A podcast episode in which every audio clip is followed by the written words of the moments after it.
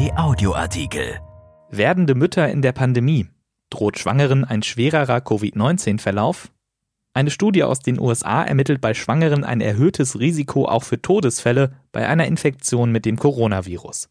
Zwei Chefärzte unserer Region wissen, welche Phasen der Schwangerschaft bei Covid-19 kritisch sind. Von Wolfram Görz. Zu den Kernelementen der modernen Informationsgesellschaft zählen die FAQs, die Frequently Asked Questions. Unter dieser Rubrik werden häufig gestellte Fragen gebündelt, präsentiert und beantwortet. Das schafft Auskunftssicherheit und Entlastung auf allen Seiten. Beispielsweise gibt die Website der Uniklinik Jena auf die Frage, bin ich als Schwangere durch das Coronavirus gefährdeter als andere Frauen, die Antwort, zum gegenwärtigen Zeitpunkt gibt es international keinen Hinweis, dass Schwangere durch das neuartige Coronavirus SARS-CoV-2 gefährdeter sind als die allgemeine Bevölkerung. Könnte es sein, dass die Jenaer Gynäkologen diesen Eintrag bald ändern müssen? Eine aktuelle Studie des US-amerikanischen Center for Disease Control and Prevention, kurz CDC, kommt zu anderen Ergebnissen. Zwar verlaufe eine Infektion mit dem Coronavirus bei den meisten Schwangeren mild oder gar asymptomatisch, im Vergleich zu gleichaltrigen nicht schwangeren Frauen kommt es laut der Studie jedoch häufiger zu schweren Verläufen und Todesfällen. Von den 23.434 Schwangeren, deren Erkrankung der CDC bis Anfang Oktober gemeldet wurden, seien zwar nur 34 gestorben, das Sterberisiko war mit 1,5 auf 1000 Fälle jedoch um 70 Prozent höher als bei 386.028 nicht schwangeren Frauen mit Covid-19, von denen 447 gestorben sind. Das entspricht 1,5 auf 1000 Fälle. Das Deutsche Ärzteblatt hatte bereits darüber berichtet. Andererseits, die Zahlen gelten für Nordamerika, nicht für Deutschland. Harald Lehnen, gynäkologischer Chefarzt am Elisabeth Krankenhaus in Mönchengladbach, sagt, deshalb sollten wir sie auch mit Glacé-Handschuhen anpacken. Sie sind nicht eins zu eins übertragbar. Unser Versorgungssystem ist eindeutig besser.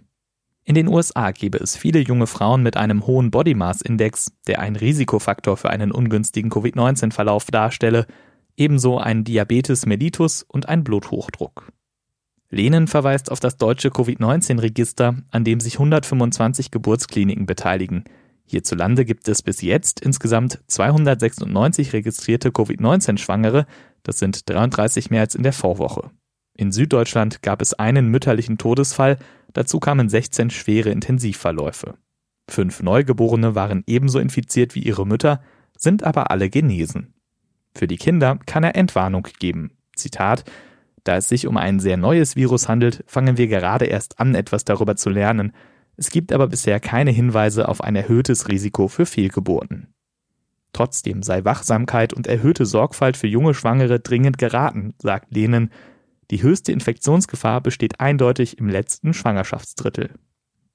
Er erlebe in diesen Tagen viel Verunsicherung bei jungen Frauen, berichtet Matthias Gorell, Chefarzt am Johanna Etienne Krankenhaus in Neuss.